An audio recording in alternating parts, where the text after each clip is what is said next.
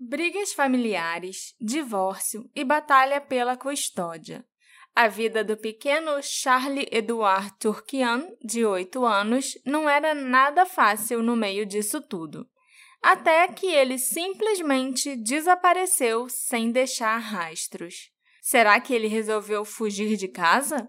Ou será que um dos pais foi o responsável pelo desaparecimento do filho?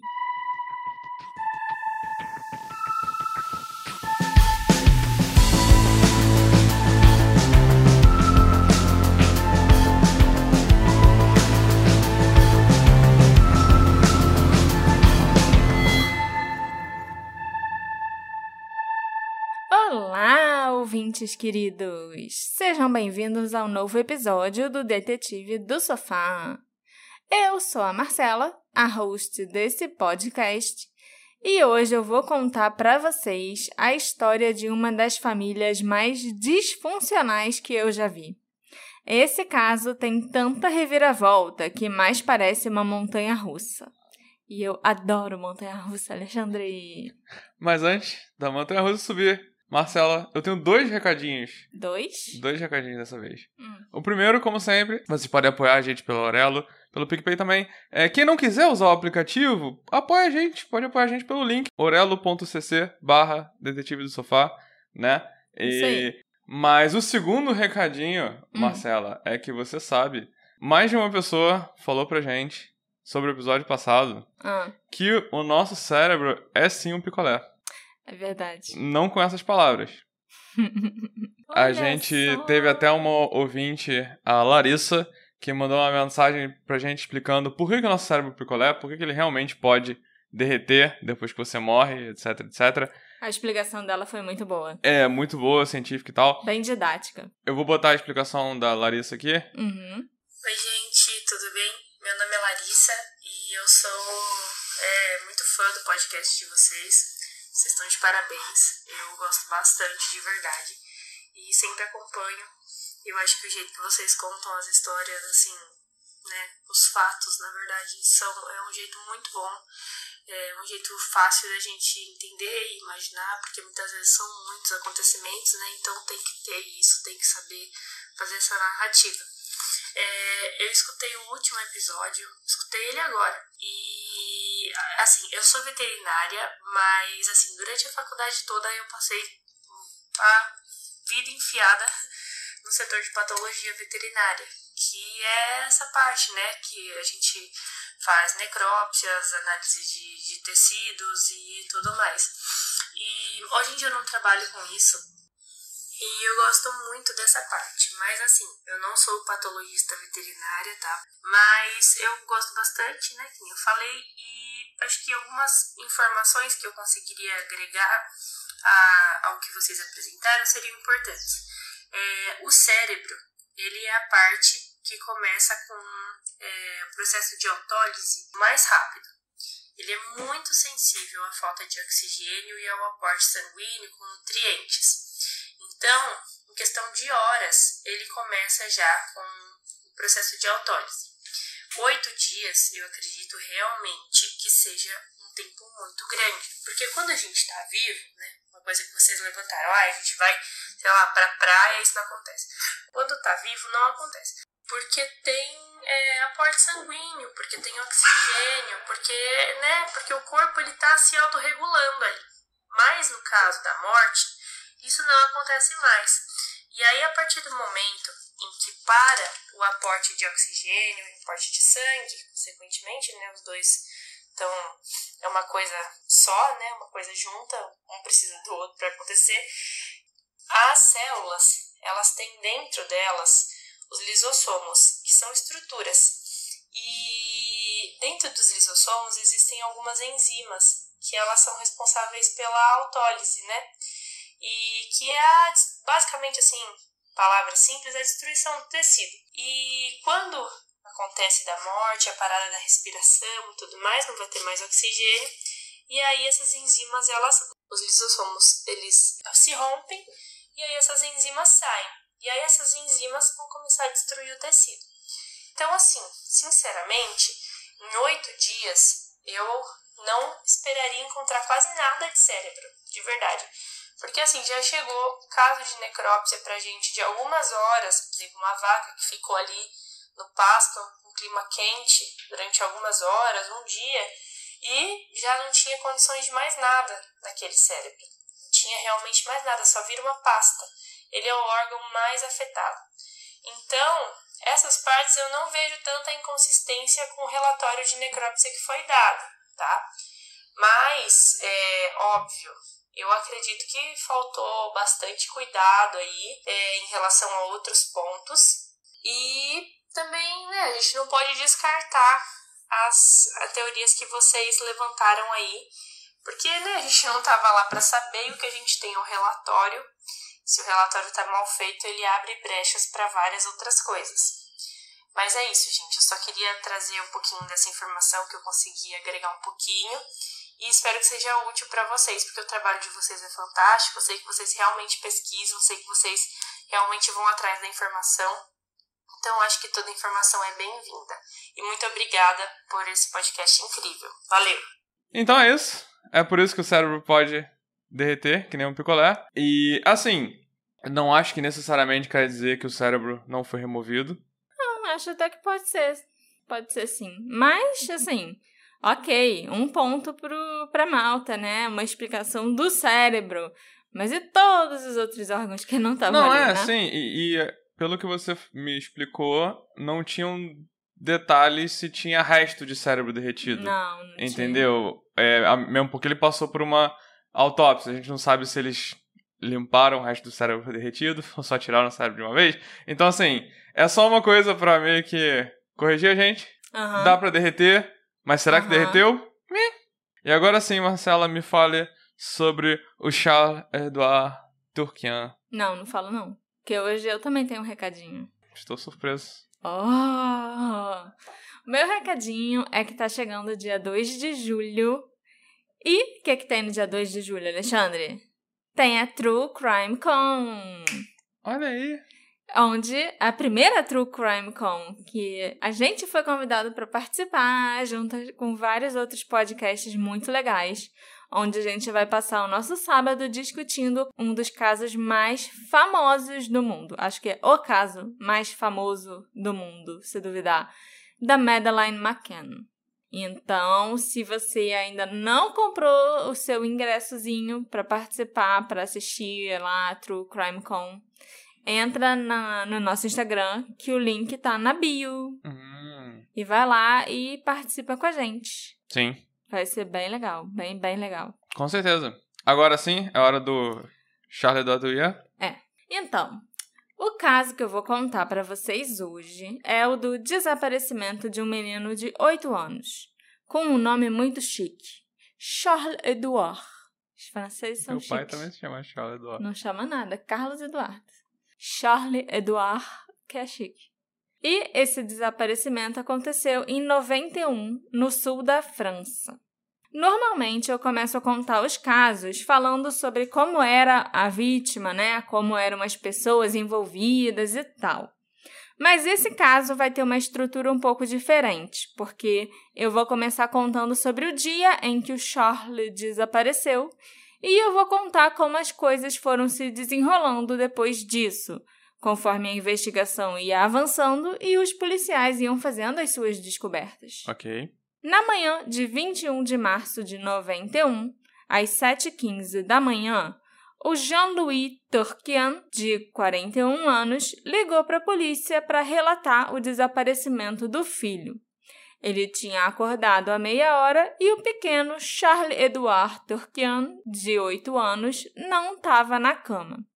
Apesar da família morar numa casa grande e super luxuosa em Nice, uma cidade no sul da França, que é até é uma cidade rica do sul da França, tipo bem famosa e Uhum. tal, fica perto de Cannes, onde tem o festival de cinema. O pai e o filho estavam dividindo um quarto e dormindo em duas camas de solteiro, lado a lado. O Jean-Louis não ficou muito preocupado logo que ele acordou por não ver o filho no quarto, já que várias vezes acontecia do Charles Edouard acordar antes do pai e ir sozinho tomar café da manhã com os avós maternos, que moravam em outra casa na mesma propriedade. Então ele achou que o filho já devia estar lá, né, tomando café com os avós. O problema é que quando Jean-Louis chegou na casa dos sogros, o Charles Edouard não estava lá e os avós não o viam desde a noite anterior. Foi aí que ele resolveu ligar para a polícia. Quando os investigadores chegaram na casa da família, o Jean-Louis relatou que ele tinha passado a noite anterior com o filho jogando xadrez antes do Charles Edouard ir para a cama, por volta das nove da noite. E o Jean-Louis o seguiu pouco depois, por volta das dez horas. Não havia sinais de entrada forçada na residência e os vizinhos não tinham visto nem ouvido nada de anormal ou que chamasse a atenção durante a noite. O Jean-Louis também disse que ele não se lembrava de ter ouvido o Charles Edouard se levantar à noite, mas o filho sempre costumava levantar para ir ao banheiro, então talvez ele tivesse até levantado sim, mas o pai não acordou e não ouviu o barulho. Como os policiais passaram o dia interrogando a família e os vizinhos, mas ninguém parecia saber de nada, o próximo passo dos investigadores foi trazer cães farejadores para tentarem rastrear o cheiro do Charles Edouard do lado de fora da porta da casa, para eles tentarem descobrir pelo menos para qual direção ele foi. Mas os cães só conseguiram rastrear o cheiro do menino da porta de casa até o portão da frente da propriedade, sabe? Passando ali Não pelo quintal até a porta da rua, Uhum. entendeu? Na rua mesmo não tinha. Não, não tinha. Para a polícia, isso era um indício de que o Charlie tinha saído dali em um carro. Fora isso, o menino se foi, aparentemente sem deixar vestígios. Ao questionarem o Jean-Louis sobre a mãe do Charlie Edouard, a Michelle Turquian, os investigadores logo descobriram que a sua ausência se devia ao fato dela ter saído de casa um mês antes, após uma briga feia com o marido. A Michelle estava hospedada na casa de um amigo desde então e havia iniciado o processo de divórcio. O casal, inclusive, tinha uma audiência marcada para daí a duas semanas, e nessa audiência seriam decididos os termos de custódia do Charles Edouard. Como geralmente, em caso de crianças desaparecidas, as crianças são sequestradas pelos pais ou o desaparecimento tem a ver com alguma briga por custódia e tal, a polícia focou as atenções na Michelle. Mas ela tinha um álibi, que foi corroborado pelos amigos com quem ela estava hospedada. E um dos investigadores também analisou o carro da Michelle e concluiu que pela camada fina de neve que tinha em cima do carro, assim, no vidro, e como o motor estava frio, ela não tinha saído de carro naquele dia. Interessante. Outra teoria explorada pela polícia foi que o Charles Edouard poderia ter fugido. Ficou bem claro para os investigadores que os problemas conjugais dos pais e o divórcio iminente eram preocupantes e estressantes para o pequeno Charles Edouard. No dia dos namorados, cerca de um mês antes do desaparecimento dele, o Charlie tinha colocado buquês de flores nos pratos de jantar dos seus pais. Ele tinha ouvido os dois brigando poucos dias antes e ainda ouviu o pai jogando na cara da mãe que ela queria se livrar do Charlie Edouard quando estava grávida dele. Eita. E mesmo assim, ele ainda botou flores na mesa porque ele queria que os pais fizessem as pazes. Hum. Tadinho. As brigas frequentes e as separações desse casal meio maluco mudaram o Charlie Edouard de outras maneiras também. Ele não falou a primeira palavra antes dos quatro anos de idade. Ele sofria de tiques nervosos, de déficit de atenção e dislexia, e precisava fazer um tratamento com um psicoterapeuta. Deixando claro que eu sei que dislexia é uma coisa genética, né, que já nasce com a pessoa, mas no caso dele, essa dislexia era muito agravada pelo psicológico dele. Uhum. Ele era um menino quieto que amava os animais, Mas ele tinha medo de muitas coisas. Ele tinha medo do escuro, medo de estranhos, medo de ficar sozinho. O Charlie Edouard também teve uma infância muito solitária, muitas vezes não vendo ninguém além dos pais e avós em casa. Ele acenava pelo portão do jardim para as outras crianças que passavam, brincando na rua, enquanto ele estava lá dentro. Meu Deus. Então, assim, não parecia mais para os investigadores que esse era o perfil de uma criança que ia simplesmente fugir de casa de madrugada, sabe? Esses medos que ele tem? isso? É, os medos, o fato dele ser muito sozinho, ele não tinha amigos. Então, Uhum. assim, tinha onde ele iria? planejar, né? Entende? É. Os investigadores procuraram saber, então, o que tinha motivado a Michelle a pedir o divórcio, já que isso era algo que estava fazendo muito mal para a criança. E a Michelle contou para eles que durante uma briga com o Jean-Louis, em janeiro, ela tinha dito a ele que ele era muito velho e ela não o amava mais. E durante a briga, ela ainda contou para o Jean-Louis que ele não era o pai verdadeiro do Charles Edouard. Ratinha! Um teste de paternidade foi feito e os resultados chegaram em 11 de fevereiro, comprovando que o Jean-Louis realmente não era o pai do Charles. A Michelle revelou que o pai era, na verdade, um homem chamado Moisber Eldstein, um judeu nascido na Tchecoslováquia que tinha imigrado para a América e trabalhava na Nice Opera House como dançarino de balé. Os dois tiveram um caso no início dos anos 80 e, quando ela descobriu que estava grávida, o Moise se ofereceu para ajudá-la a fazer um aborto. Mas o Jean-Louis acabou descobrindo a gravidez da esposa e, por causa da educação católica rigorosa dele, ele a proibiu de abortar. Ele não sabia na época que o bebê não era dele. E a gente não tem como saber se isso teria feito diferença ou não, mas assim, mais pra frente pelas coisas que eu vou falar, eu acho que ele teria apoiado o aborto. Ah, tá. É, Entendeu? Eu, eu queria entender, não faz diferença por quê? Não, se faz diferença se tipo, ah, Se ele o bebê não é não é meu, pai. então pode abortar sim, mesmo eu sendo um católico rigoroso, Entendi. entendeu? Por motivos que você vai falar no futuro. É. Com a chegada dos resultados do DNA, veio a briga doméstica final antes que a Michelle decidisse largar o marido e ir embora de vez. Essa briga, que tinha começado como uma discussão, evoluiu para agressões físicas e terminou com o Jean-Louis pulverizando gás lacrimogênio na cara da Michelle. Caraca.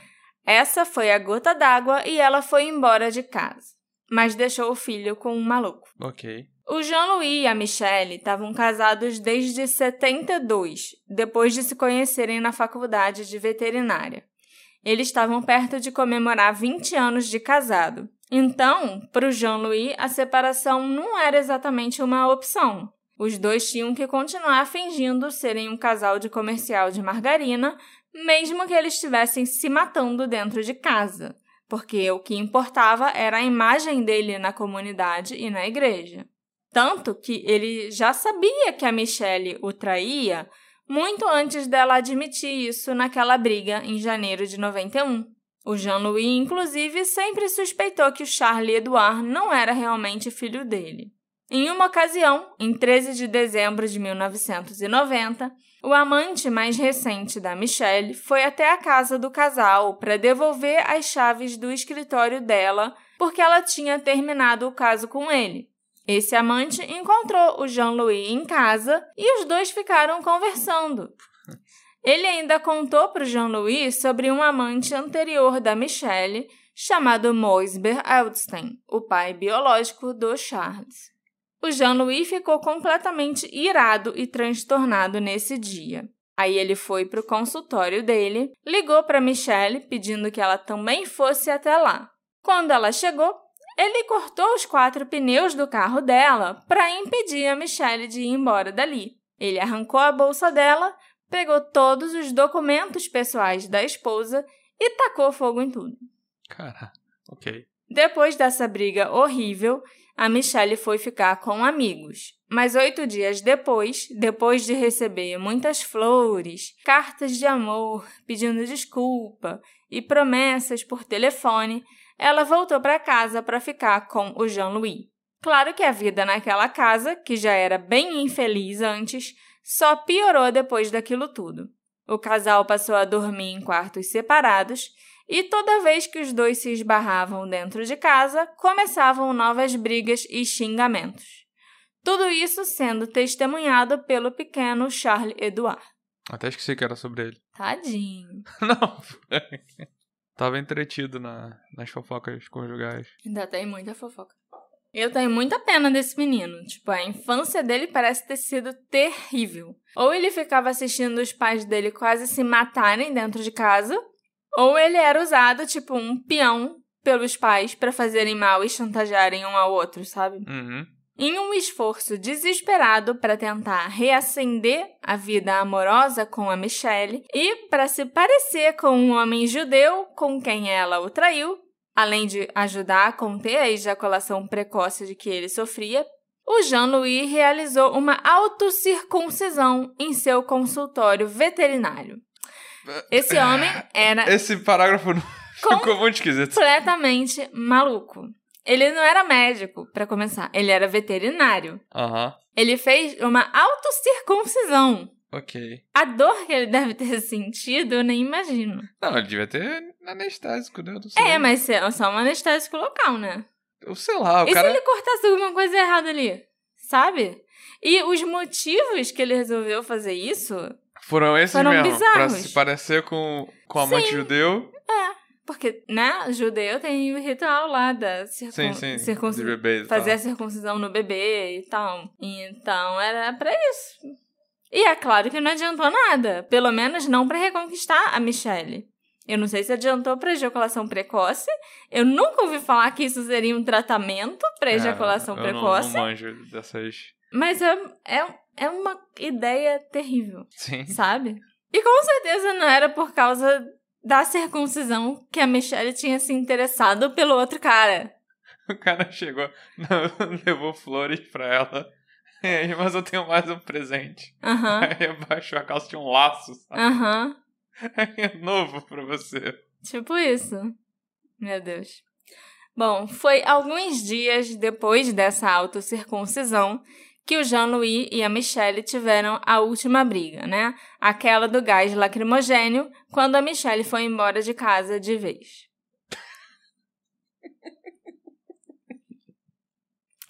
Pois é. Mas eu não tô rindo dela, eu tô rindo de novo da. Da autocircuncisão. Autocircuncisão do veterinário. Ai, cara. Depois dela ter saído de casa, o Jean-Louis tentou organizar um encontro entre ele, a Michelle e os dois amantes dela. Aquele que foi na casa deles, né, no ano anterior, e aquele outro que era o pai do Charlie. Te lembra alguém?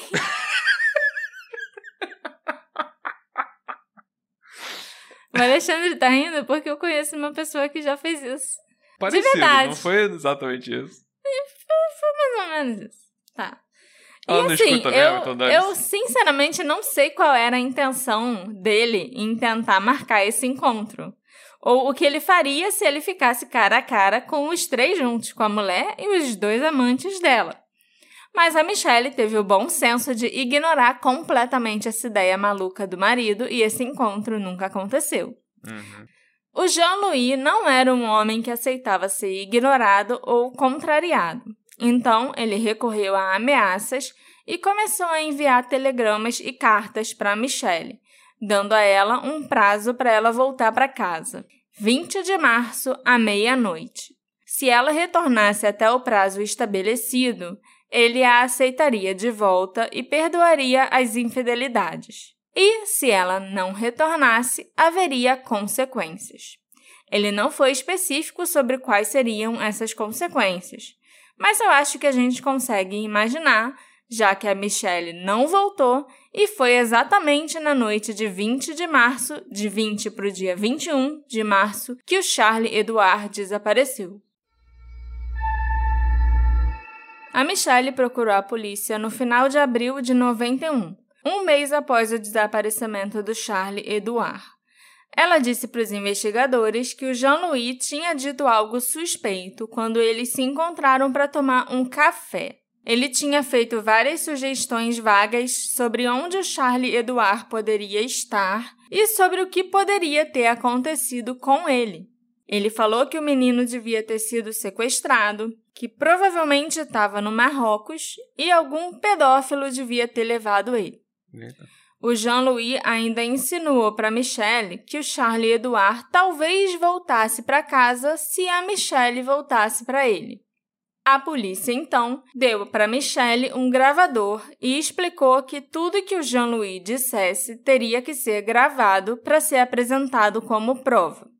Lembrando aqui, gente, que gravações sem o consentimento da outra pessoa não são válidas como prova, a menos que essa gravação tenha sido feita com um mandado judicial, com uma escuta da polícia, né? Ou alguma coisa igual a esse caso, com a polícia orientando a Michelle sobre exatamente o que ela devia fazer no tribunal. Na vida, vale tudo. Então, sempre que tiver a chance aí, grava a outra pessoa. Ok. Quando você estiver numa situação assim, óbvio, né? Não no seu dia a dia. Não, Não, é, é. pra sair gravando todo mundo. Mas se você estiver numa Com situação sumido, dessa, é. sim. Você grava assim que não vai servir no tribunal, mas vai servir pra alguma coisa. A Michelle, então, se encontrou com o Jean-Louis alguns dias depois. Com o gravador escondido na bolsa, a Michelle e o Jean-Louis fizeram sexo. E quando eles estavam relaxando depois, começaram a conversar sobre o filho. A Michelle insistia em saber onde ele estava, até que o Jean-Louis admitiu ter dado tranquilizantes de animais para o Charlie Edouard e depois ter estrangulado o filho com uma de suas gravatas. Caraca. A Michelle perguntou a ele por que ele usou uma gravata, e ele disse que foi assim que aconteceu. Que se ele tivesse usado uma faca para cortar a garganta do menino, ia ter sangue espalhado por toda a parte. O Jean-Louis ainda disse que depois disso ele levou o Charlie Edouard para o carro e o enterrou em torno de uma aldeia nas montanhas próximas, perto de uma cruz. Esse caso é não solucionado? É porque eu- essa vez você não deixou eu ler. É, não solucionado. Ok. Quando a Michelle pediu para ele dizer exatamente onde ele tinha enterrado o filho e detalhar a localização, o Jean-Louis foi vago e respondeu que estava escuro, ele não lembrava muito bem. E além disso, ele não queria pegar 20 anos de prisão. Ele disse para Michelle que ela sabia no fundo no fundo que ele estava falando a verdade e que era muito importante para ele que ela não encontrasse o Charlie e que eles não podiam continuar separados porque o Charlie queria ver os pais juntos e felizes, porque ele estava mais feliz agora. Então, o que mais faria sentido era o casal voltar, senão a vida deles ia virar um inferno e eles precisavam virar essa página. Ok. A polícia prendeu o Jean-Louis em 13 de maio de 91. Apesar de vários dias de buscas pelas montanhas na região, o corpo do Charlie Edouard nunca foi encontrado. O Jean-Louis negou que ele tinha matado o filho e negou que tivesse confessado isso para Michelle. Quando ele foi confrontado com as fitas que ela tinha gravado, ele disse que aquele não era ele, era um personagem. Ele e a Michelle estavam fazendo um jogo sexual, sabe? Era uma dramatização, um RPG do sexo. E a Michelle tinha insistido que eles entrassem naqueles personagens para fazerem sexo, para apimentar as coisas. Entra no personagem que matou meu filho, que me dá tesão. Isso faz muito sentido. É, né? Casal maluco. Casal não, né? O cara é o, ca- é o maluco, né? Não sei. Mulher, para ter ficado tantos anos casando com ele, também devia ter um mas parafuso a menos. Também. Após a prisão, o Jean-Louis continuou proclamando inocência. Ele fez uma greve de fome de 55 dias antes de ser libertado sob fiança. E quando ele saiu da prisão, em fevereiro de 92, ele foi fotografado com uma aparência frágil, bem magro e bem fraco. Três meses depois dele ter saído da prisão e voltado para casa, enquanto ele aguardava o julgamento, o Jean-Louis foi até a delegacia e entregou um diário que ele afirmava que pertencia a Michelle. Ele queria que a Michelle fosse investigada e que o diário fosse usado como prova de que o Charlie Edouard não estava morto, porque a esposa tinha entregado a criança para o pai biológico, o Moise Ber Eldeston, e que ele, por sua vez, tinha mandado Charles morar com a família dele em Israel. E por mais que o Jean-Louis fosse um filho da puta meio lunático, eu acho que ele até tinha motivos para desconfiar dessa vez sim. Sabe por quê, Alexandre? Eu não tô. Por quê? Um mês após o desaparecimento do Charlie Edouard, a Michelle se converteu ao judaísmo e começou a ter aulas de hebraico na sinagoga local. Depois da conversão, ela viajou para Israel várias vezes, mas ela nunca disse para ninguém que estava indo para lá. Ela dizia para os amigos e familiares que ela estava indo para Inglaterra. O Jean-Louis ainda apontou algumas anotações no diário onde a Michelle fazia referência a alguém chamado Youssef, que aparentemente estava aprendendo a ler hebraico em Tel Aviv. E a Michelle ainda mencionava ter comprado uma casa na cidade. O juiz, depois de receber essas novas evidências, concordou em adiar o julgamento do Jean-Louis para que isso tudo pudesse ser devidamente investigado. E ela realmente tinha comprado uma casa em Tel Aviv, uma okay. casa secreta. O Jean-Louis, então, contratou um investigador particular para ir de porta em porta no bairro de Ashdod, em Tel Aviv, onde ficava a casa que a Michelle tinha comprado, mostrando fotos da mãe e do filho e perguntando se alguém tinha visto eles dois. O investigador particular conseguiu encontrar duas testemunhas, dois cabeleireiros que afirmavam ter visto o menino com a Michelle em agosto de 93, quando ela levou o Charlie Eduard para cortar o cabelo. Enquanto isso, a Michelle admitiu para a polícia ter estado em Tel Aviv e em Jerusalém como parte da sua conversão ao judaísmo, mas ela negou completamente que o filho estivesse com ela. Ela ainda contou que estava estudando numa universidade junto com outros estudantes franceses, e quando questionados pela polícia, nenhum desses estudantes disse que tinha visto a Michelle com o filho e nem se lembravam dela ter mencionado uma criança. Os policiais também estiveram no bairro onde ela tinha comprado a casa e entrevistaram os vizinhos e comerciantes da região, mas não encontraram indícios que a Michelle estivesse com o Charlie Edouard. Essa casa que ela comprou lá foi depois do filho ter sumido? Ela comprou a casa depois? Tipo, um mês depois. Tudo isso foi depois? Tudo isso foi pouco depois. Aham. Uhum. Entendeu? Na véspera de Natal de 93, dois meses depois do investigador particular do Jean-Louis ter encontrado as tais testemunhas que afirmavam terem visto a Michelle e o Charlie Edouard juntos em Israel, o corpo do Moisber Eldestein foi encontrado no porto de Nices Old Port. Ele morreu afogado em circunstâncias misteriosas e suspeitas. Eita. Ele estava usando equipamentos de pesca, sendo que ele não pescava. E também parecia haver sinais de ferimentos infligidos em seu corpo antes da morte. Mas, oficialmente, a morte do Mois, o pai biológico do Charlie Edouard, foi declarada um acidente. Ok. Pois é. Reviravolta. O negócio começou com a fofoca, uhum. agora tá um thriller. Uhum. Em 1997, seis anos após o desaparecimento do Charlie Edouard, o julgamento do Jean-Louis finalmente começou. E quando foram chamados para testemunhar, os cabeleireiros de Israel não foram tão assertivos e convincentes e não pareciam ter tanta certeza sobre a idade do menino que eles tinham visto quatro anos antes em Tel Aviv. Na verdade, eles disseram que lembravam que o menino parecia ter uns 12 anos. Era uma discrepância grande que os desacreditou perante o júri. O julgamento foi um circo midiático. Todos os dias, novas revelações chocantes sobre a família vinham à tona.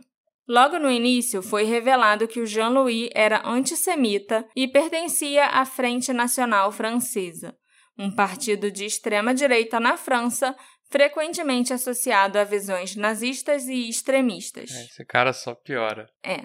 Em seu depoimento no julgamento, a Michelle alegou que o Jean-Louis consultava regularmente Mein Kampf, o livro escrito por Adolf Hitler, e forçava a esposa a consultá-lo também. Ele ainda colocou uma abraçadeira nazista no Charlie quando ele tinha só dois anos, durante uma festa de Natal com amigos. E alguns anos depois, ele ainda deu um uniforme nazista completo para o filho. O nome completo do Charles Edouard ainda era Charles Edouard Adolphe Turquian, amando do Jean-Louis. Em homenagem a adivinha quem? Ele mesmo. Uhum. Eu não posso imaginar que ele tenha ficado feliz em descobrir que o seu filho era, na verdade, o filho de um judeu. E, de fato, isso foi algo que os promotores questionaram. Qual foi a reação dele ao saber que ele não era o pai do Charlie Edouard e, mais ainda, que o pai era um judeu? A Michelle disse que, em uma discussão, já após o menino ter desaparecido, o Jean-Louis disse para ela que ele não queria que a sua vasta fortuna fosse herdada por uma criança judia bastarda. Caraca. Outro problema do Jean-Louis em relação ao filho é que ele achava que o menino era sensível demais e precisava ser mais homem, mais macho. Lembrando que o menino, quando sumiu, tinha acabado de fazer oito anos, né? Ele não tolerava que a criança chorasse e vivia tentando ensinar lições para o Charlie Edouard virar homem. Em certa ocasião, o Jean-Louis deixou o cachorro da família comer o frango de estimação do Charlie Edouard, que ficava circulando livre no jardim. A Michelle falou que, até para ela, que era uma adulta, aquela visão do cachorro com a boca cheia de sangue e do frango lá da galinha Morrendo. gritando, morrendo e o sangue na calçada foi uma coisa horrível que ela nunca esqueceu. Pra Agora, é, imagina pro menininho, ela. Uhum. né? Ele ficou traumatizado. E o pai também tinha o costume de pegar a sua arma e abater os pássaros e pombos que voavam pelo bairro, porque ele sabia que o filho gostava de pássaros.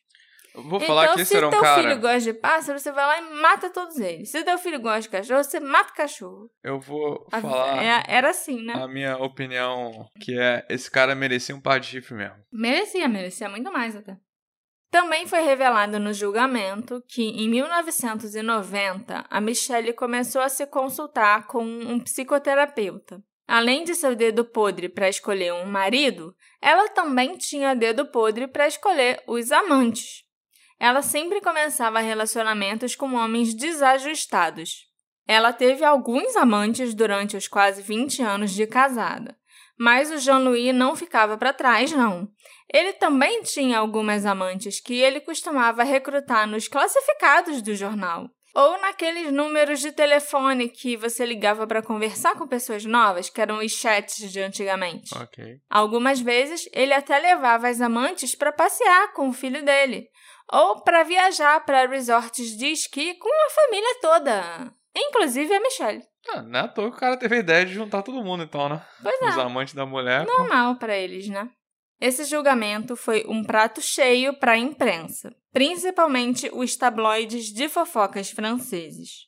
Apesar da falta de qualquer evidência física, com base apenas né, na confissão gravada pela Michelle em 21 de março de 97 e em todas essas testemunhas de caráter sobre o Jean-Louis no tribunal, em 21 de março de 97, o Jean-Louis Turquian foi condenado a 20 anos de prisão pelo assassinato do Charles Edouard. O juiz, em suas declarações finais, foi quem inclusive trouxe a sugestão de que, por ele ser veterinário, ele teria acesso a incineradores para descartar o corpo com facilidade. Hum. E agora vem mais reviravolta. Caraca. Em 1999, o detetive particular que o Jean-Louis tinha contratado conheceu um rabino israelense chamado Itzik.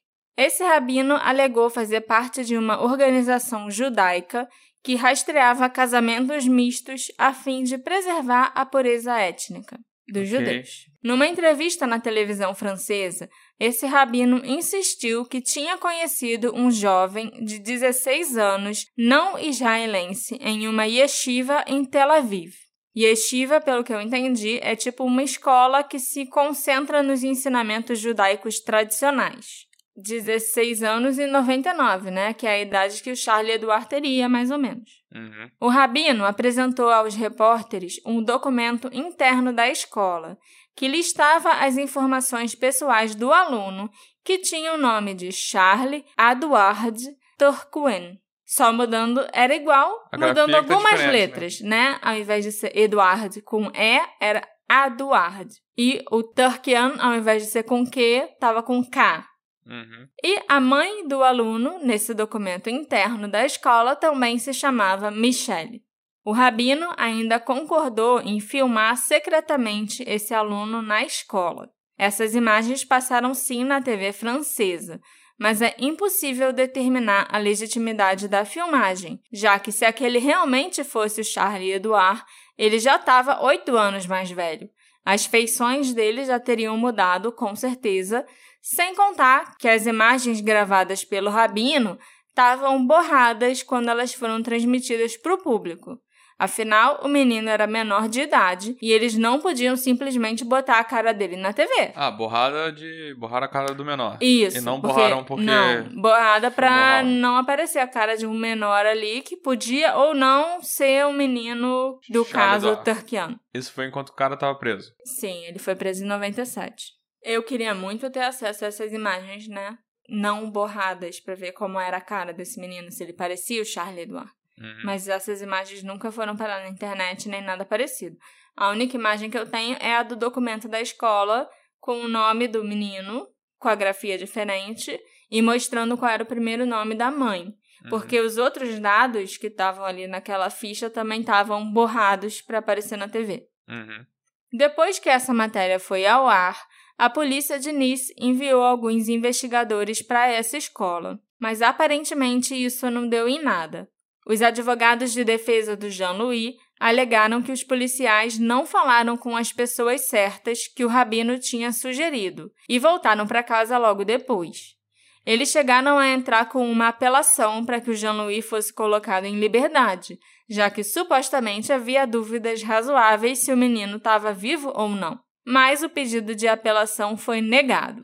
Não, mas peraí. Como é que você fala com a pessoa errada, sabe? Porque o Rabino falou que ele tá numa escola. Sim, Então é e o só ir na rabino, escola e e o rabino falar. falou pra polícia, fala com essas pessoas aqui, tal, tal, tal. Então, tal, a não ser que eles erraram a escola. Ou eles não tenham falado com as pessoas de propósito, ah, ou que eles ok, né? só tenham feito um trabalho porco e viajado pra passear em Tel Aviv. Ok, né? É porque eu acho assim que se é uma coisa tão simples, existe um menino com esse nome aqui, Uhum. eu acho que é fácil você realmente comprovar. Não, entendeu? a única coisa que a gente sabe é que a polícia arquivou esse pedido de apelação. Uhum. Eles não deram nenhum tipo de entrevista ou coletiva, nem nada falando por que eles fizeram isso. Explicando, tipo, ah, a gente falou com esse menino, falou com a mãe dele, e não é o Charlie Edouard. Uhum. Ou então a gente não encontrou ninguém com esse nome naquela escola mais, entendeu? Eles não deram explicações para a mídia. Eles só arquivaram a apelação, negaram a apelação do Jean-Louis. Uhum. Isso aqui, o que eu mencionei agora, foi o que os advogados de defesa do Jean-Louis falaram que aconteceu. Ah, os policiais não falaram com quem tinha que falar. Os policiais voltaram para casa logo depois porque não souberam procurar direito, entendeu? Entendi. É porque me parece uma coisa simples de comprovar. Independente de falar com a pessoa certa ou a pessoa errada. Tipo, você já tinha um rabino que tava com a ficha do garoto, provavelmente com o endereço do garoto. Então, assim, eu acho que falar com a pessoa certa ou a pessoa errada, eu acho que a polícia podia achar pessoa, uma pessoa certa pra falar. Sim. Não necessariamente aquela meia dúzia que o rabino apontou. É só isso. Sim, eles podem até ter falado e... Ou, é, eles não Entendeu? estavam afim. Pode ser isso Não, eles podem ter falado e descoberto que não, realmente não era ele, era Uhum. outro menino com um nome parecido, Uhum, sabe? Eles só não deram explicações. entendi. para mídia, entendeu? Uma nova reviravolta nesse caso pareceu que ia chegar em 2003, quando um prisioneiro enviou uma carta para os advogados do Jean-Louis e para a polícia de Nice, afirmando que um colega de cela dele tinha confessado que atropelou uma criança de pijama em Nice há alguns anos e queimou o corpo numa fábrica de cimento. O preso queria uma redução de pena em troca de dar maiores informações sobre esse colega de cela e tal. A polícia conversou com ele, entrevistou esse preso algumas vezes, mas viram que ele, na verdade, estava inventando aquilo para se dar bem, né? A gente sabe como isso é muito comum. Em 31 de dezembro de 2007, um pequeno crânio foi descoberto por caçadores de trufas numa floresta perto da cidade de Duranos, no interior de Nice. Os caçadores ligaram para a polícia imediatamente e o crânio foi recolhido e enviado para um especialista, que ficou responsável por verificar se aquele era de fato um crânio humano e estimar a datação e a idade do indivíduo falecido. É claro que na época todo mundo pensou que o Charlie Edouard finalmente tinha sido encontrado. E essa descoberta saiu em todos os jornais franceses que noticiaram a esperança que aquele crânio fosse do Charlie. Para aumentar ainda mais as especulações, em fevereiro de 2008, o Ministério Público de Nice anunciou que o pequeno crânio de fato pertencia a uma criança com idade entre 6 e 10 anos. Nenhum outro detalhe sobre o sexo da criança ou as condições da morte puderam ser fornecidos pela análise do legista. Mas a polícia pediu a Michelle que fornecesse o seu DNA para que eles fizessem um exame comparando o DNA dela com o do crânio. Em abril de 2008, veio um novo balde de água fria. O crânio não pertencia ao Charlie, porque os DNAs não eram compatíveis. Até hoje, inclusive, não se sabe de quem era aquele crânio, a qual criança desaparecida ele pertencia. Eu acho meio bizarro. Você tá procurando uma pessoa que desapareceu, acha moçada. Pode ser, todo mundo acha que é, caraca, finalmente.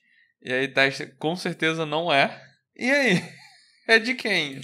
Não tem é. ninguém é. outra, não tem nenhuma outra pessoa sendo procurada, não tem, sabe? Até tinha uma outra menina que especularam que podia ser o crânio dela na época, que ela também tinha desaparecido em circunstâncias estranhas.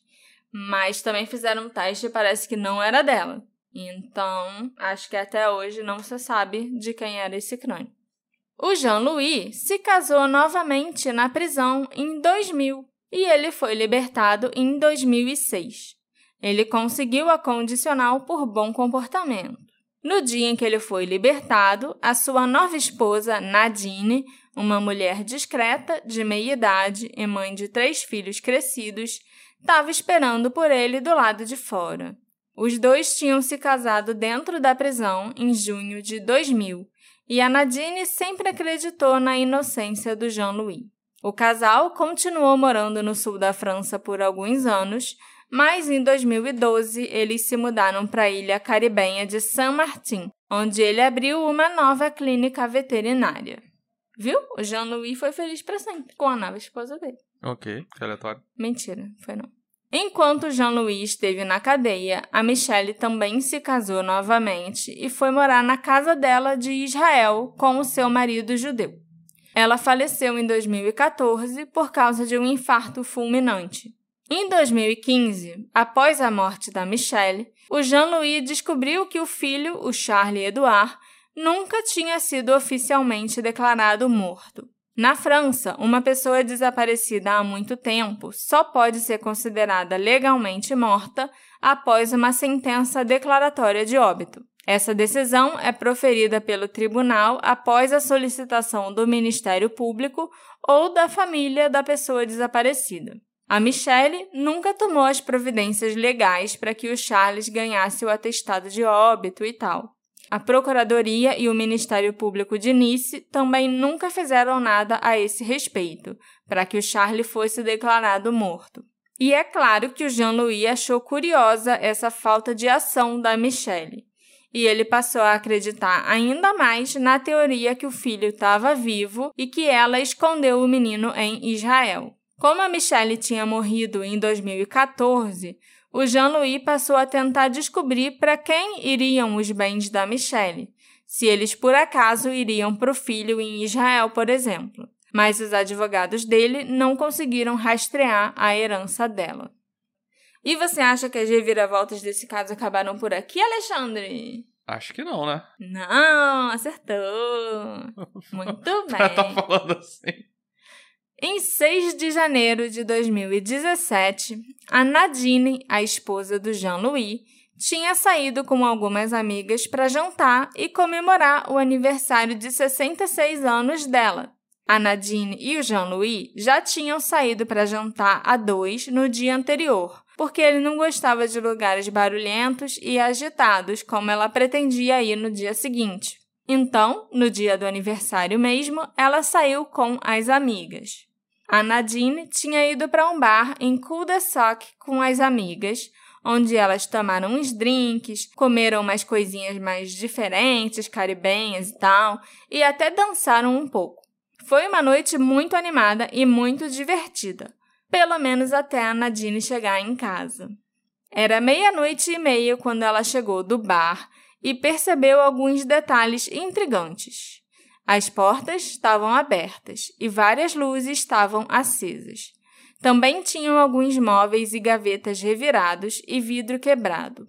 Ela foi até o quarto e encontrou o marido, o Jean-Louis, deitado no chão. Ele tinha levado dois tiros nas costas. Caraca. Em pânico, a Nadine correu até a casa dos vizinhos, pediu ajuda e chamou a polícia.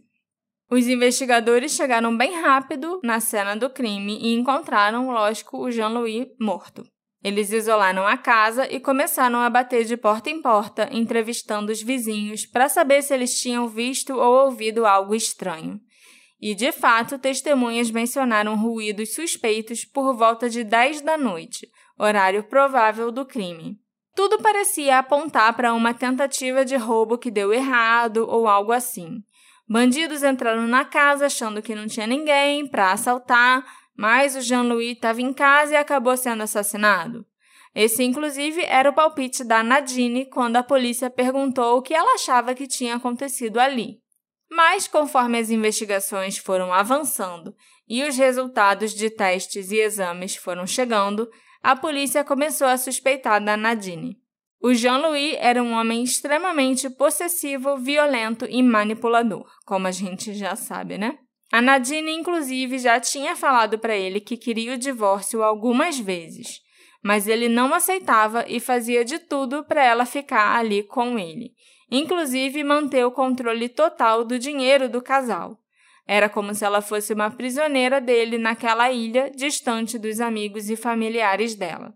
Foram encontrados resíduos de pólvora nas mãos da Nadine em um exame feito na cena do crime e o sangue dela também estava presente em um pedaço de cerâmica quebrada encontrado no braço do Jean-Louis. Isso tudo, junto com as evidências circunstanciais, levaram os investigadores a acusarem e prenderem a Nadine pelo assassinato do Jean-Louis. Mas ela não estava no aniversário? Tava. Eu, sinceramente, não culparia a Nadine se ela tivesse matado o Jean-Louis, não. Não culparia ninguém. Ela podia até conseguir um bom advogado que ajudasse a alegar legítima defesa, já que ela sofreu tanta coisa com aquele cara. Mas ela sempre afirmou que era inocente. As amigas com quem ela estava no bar corroboraram o álibi dela, assim como os garçons do local. Alguns especialistas contratados pelos advogados dela também afirmaram que a pólvora nas mãos e o sangue dela na cena do crime podiam ter sido resultado de transferência, algum tipo de contaminação. O caso contra ela foi arquivado na primavera de 2020 e as acusações foram retiradas. Depois de tantos anos, será que a morte do Jean-Louis, aos 67 anos, poderia estar ligada ao desaparecimento do Charlie Edouard? Será que foi alguém atrás de vingança que matou Jean-Louis? Na minha cabeça, o desfecho perfeito para essa história seria o Charlie Edouard estar vivo e escondido esse tempo todo e ter sido ele que foi lá e matou o pai adotivo por causa de tudo que ele sofreu na infância. Também vai que ele ficou sabendo que, tipo, ah, você matou meu pai biológico, você fez minha mãe sofrer, e É, você morreu muita fez gente isso e história, né? aquilo, pois é.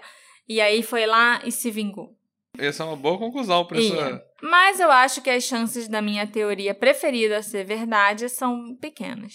Eu não sei se eu dou muito crédito para a teoria da Michelle ter levado o filho escondido para Tel Aviv, apesar de achar essa ideia bem interessante.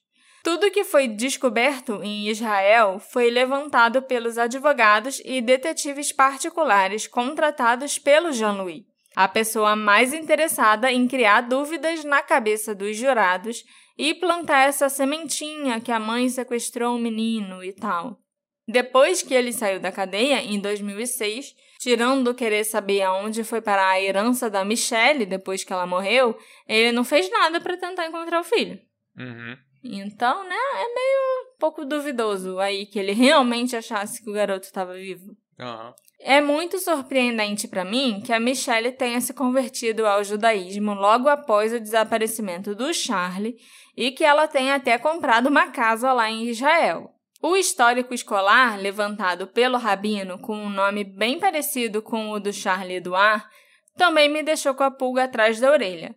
Mas eu não sei se isso é evidência suficiente para apoiar a ideia que a Michelle levou o filho para morar em Israel. Eu acho que se ela tivesse levado o menino para Israel, o país teria o registro da entrada da criança lá. E não existem registros que o menino tenha ido para Israel com a mãe. A gente não sabe nem se ele tinha passaporte. Você teria razão se a gente não estivesse falando exatamente de Israel. A maioria dos outros países teria sim esse tipo de registro, mas no início dos anos 90, quem morava em certos países do Oriente Médio, como a Síria, por exemplo, e viajasse para Israel, o país não deixava a pessoa entrar de volta.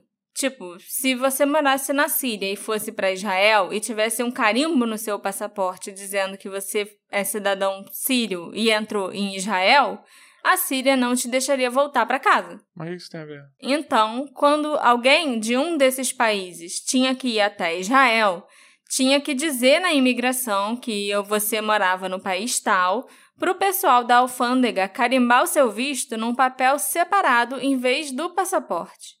Não importava de onde você era, até se você fosse um brasileiro ou um francês, por exemplo, se você chegasse na alfândega e dissesse: Olha, eu moro na Síria, o seu visto estaria carimbado num pedaço de papel separado. Então, entrar em Israel sem deixar um rastro naquela época, é claro, não me parecia ser tão difícil assim, porque eles não registrariam a sua entrada no país para que você não fosse prejudicado quando você fosse voltar para casa. Até os países que faziam fronteira com Israel, tipo o Egito, alguns outros, a Síria, eu tô falando da Síria porque foi o exemplo que eu peguei para meio que estudar. Uhum. Tá voltando para a Síria, mas você tá vindo do Egito. Eles iam procurar com a imigração do Egito, se você tinha vindo de Israel para o Egito para depois entrar na Síria tentando burlar a essa lei. Entendi. Entendeu? Então, por causa da Síria, que tinha não, não é só a Síria. Tinham outros países também que faziam isso, que não permitiam que os cidadãos entrassem em Israel. Se você era um cidadão de um desses países e você fosse para Israel, você tinha que avisar: olha, eu moro no país tal. Que aí eles já sabiam como fazer. Olha, então tá, então tá aqui seu visto nesse papelzinho separado. E você finge que nunca nem teve aqui. Então Israel tentava não queimar o filme das pessoas. É. Acho que entendi. Ficou claro. No início, não. Agora sim. Tá. Mas, mesmo assim, sabendo que seria possível levar o Charlie Edouard para Israel sem deixar muitos rastros, eu acho que o Jean-Louis era um sujeito bastante ciumento e perigoso. E eu acho que ele usou Charlie Edouard como um trunfo para convencer a Michelle a voltar para casa. E quando ela não obedeceu, ele matou o filho. Eu também acho que ele pode estar envolvido na morte do pai biológico do Charlie, o Moise. Eu não consegui encontrar quase nada sobre a morte dele, tirando que muita gente acredita que aquilo não foi um acidente e que o cara foi assassinado. Até hoje, o pequeno Charlie Edouard não foi encontrado, nem vivo nem morto, e a gente não tem como saber o que aconteceu com ele. Será que a confissão que o Jean-Louis fez era verdade? Será que o menino estava vivo em outro país? Será que ele foi assassinado, mas de um outro jeito completamente diferente? Está enterrado em outro lugar completamente diferente? Eu acho que foi o pai que matou mesmo. Lá no início. Posso cortar Sim. toda essa parte do episódio. Até porque ele. Eu fiquei pensando em por que ele teria feito uma confissão para Michelle Uhum. de que matou o filho, se ele não tivesse matado. E do jeito que ele era psicopata, Eu ele pode ter sim. confessado só pra fazer ela sofrer. É, só Sabe? falou porque achou que nada ia acontecer. É. Ele- Não, ou então ele nem matou mesmo, mas ele falou que matou pra fazer ela sofrer mais. Sabe? Às Entendi. vezes ele nem sabia o que aconteceu, mas eu vou falar que eu matei pra essa vaca sofrer. Entendi. Entendeu? A gente não tem como saber o que Não, é- realmente O aconteceu. que eu tava pensando era o Mas contrário. eu também acho que foi ele que matou, sim. E não só matou o Charlie Eduard, mas matou o pai biológico dele também. Eu tava pensando mais o contrário. Naquele momento ali que ele já tinha transado com a, com a Uhum. ex-esposa, ele achou que ele tinha ganhado e nada mais ia acontecer com ele. Entendeu? Muito provavelmente ela seduziu ele, fez ele acreditar realmente que tava Aham. tudo bem, coisa Sim. e tal. E ele achou, ah, tá tudo bem, então matei, matei. É, Tá, tá por aí. Continuo achando que, que é o pai, porque realmente todas as coisas do menino tá vivo. Todas Uhum. não, né? Porque tem um rabino que aparece do nada. Sim. E o Rabino aparece por conta própria. É. Meio que assim. É, É estranho, mas ele. sei lá. É, é, as principais fontes que dizem que o menino tá vivo vieram dele, indiretamente. Era o Sim. advogado, era coisa dele. E Sim. esse rabino que apareceu do nada, que eu acho que em teoria ia ser algo fácil de ser comprovado se fosse verdade, Sim. e não foi. Então fica aí. É. E sobre o assassinato do próprio Jean-Louis, ninguém até hoje foi condenado. E eu acho que ninguém nem vai ser, porque ninguém se importa com quem matou aquele homem horrível. Mas olha, Nadine, se foi você, e você bolou um plano perfeito para ter até um álibi para o momento em que ele foi assassinado, você está de parabéns. Parabéns. Você é a verdadeira autora que tinha que lançar o livro de Como Matar Seu Marido. Ok. Esse episódio foi feito com a colaboração do Gabriel de Castro e da Juliana Riso. Ah, o casal? O casal de apoiadores incríveis que nós temos. É um casalzinho, gente. Fofo, igual nós. Ok. Muito obrigada por vocês curtirem o podcast e por estarem nos apoiando, casal. Siga você também o exemplo desse casal incrível e apoie a gente pelo Orelo ou pelo PicPay. O que aconteceu com o Charlie Edouard? Ele realmente foi assassinado pelo Jean-Louis ou ele foi levado para Israel pela mãe e pelo pai biológico? Será que ele está vivo por aí até hoje? E a morte do pai dele, do Moise, foi um acidente ou assassinato? E quem matou o Jean-Louis? Muita gente É morta. né? muita gente morta. Me encontra nas nossas redes sociais, arroba detetive do sofá, e me conta a sua teoria preferida nesse caso maluco. A gente se encontra na próxima investigação. Tchau, tchau. Tchau, tchau.